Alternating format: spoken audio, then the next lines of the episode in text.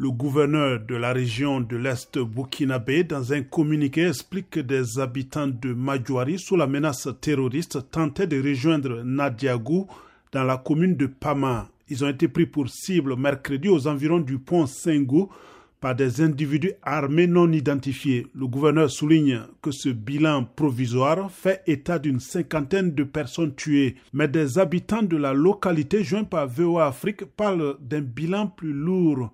L'attaque a eu lieu dans une zone de l'Est contrôlée par des groupes armés depuis des années, comme d'autres communes du nord et de l'Est du Burkina Faso telles que Djibo et Titao. Celle de Madjouari a été placée sous blocus par les djihadistes qui frappent de ces régions.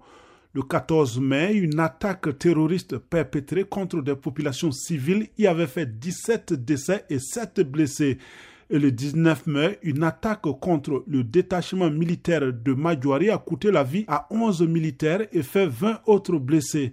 Cette nouvelle tuerie fait suite aux révélations mercredi qu'au moins 63 civils avaient été tués dans des attaques qui ont visé dimanche deux villages du nord du pays. Le 24 janvier, des militaires avaient avancé l'argument de l'insécurité pour s'emparer du pouvoir. Depuis, la situation sécuritaire ne s'est guère améliorée au Burkina Faso.